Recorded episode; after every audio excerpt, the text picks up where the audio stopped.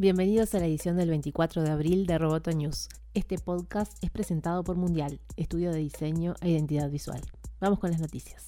Comenzó en Miami el foro tecnológico Emerge, donde se puso sobre la mesa el peso que Latinoamérica va a tener en la transformación digital, pese a contar con una inversión por debajo de la media. El evento, que se presenta como un puente tecnológico entre América Latina, Estados Unidos y Europa, reúne en su quinta edición ejecutivos de empresas tecnológicas, funcionarios, emprendedores y un público interesado en la tecnología y las últimas tendencias. El expresidente de México, Vicente Fox, fue el primer orador del evento, que se celebra en el Centro de Convenciones de Miami Beach. Fox señaló que la tecnología es la clave para tender puentes en el mundo ante fenómenos de aislamiento como el Brexit en el Reino Unido, el independentismo catalán en España o el muro fronterizo entre México y Estados Unidos. Ante decenas de empresarios y emprendedores, Fox dijo que es increíble el progreso que Latinoamérica ha hecho en los últimos 30 años, todo gracias a mentes tecnológicas que han liderado el proceso y auguró que en un futuro próximo los robots producirán para nosotros. Diego Sodán, vicepresidente de Facebook e Instagram para Latinoamérica, coincidió en que es brillante el futuro que le espera a Latinoamérica. La innovación en los próximos años vendrá de Latinoamérica, aseveró, y mencionó los avances surgidos en la región como el desarrollo del corazón artificial llevado a cabo en Argentina pese a la falta de inversión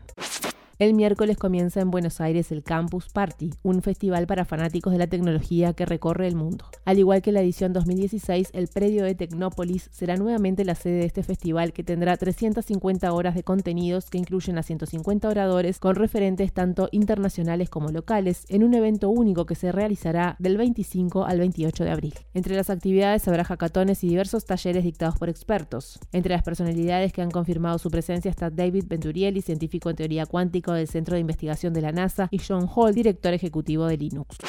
Netflix, el cliente principal de Amazon Web Services, está utilizando Google Cloud para algunas tareas. Según un informe de The Information que cita fuentes cercanas a la compañía, Netflix está usando la nube de Google para varias funciones, desde recuperación de desastres hasta inteligencia artificial. El informe agrega que al trabajar con otros proveedores de la nube, Netflix corre el riesgo de causar fricción en su relación de una década con Amazon, pero es una acción que Netflix finalmente tendrá que hacer para satisfacer las necesidades de su creciente base de suscriptores globales. Netflix, por su parte, dijo que el informe original fue excesivamente sensacionalista. En una declaración enviada a CloudTech, la compañía dijo, no hay cambios en nuestra relación integral con Amazon. Hemos tenido algunas cargas de trabajo de recuperación de desastres con Google por un tiempo y siempre experimentamos con nuevas tecnologías. No hay nada más grande aquí.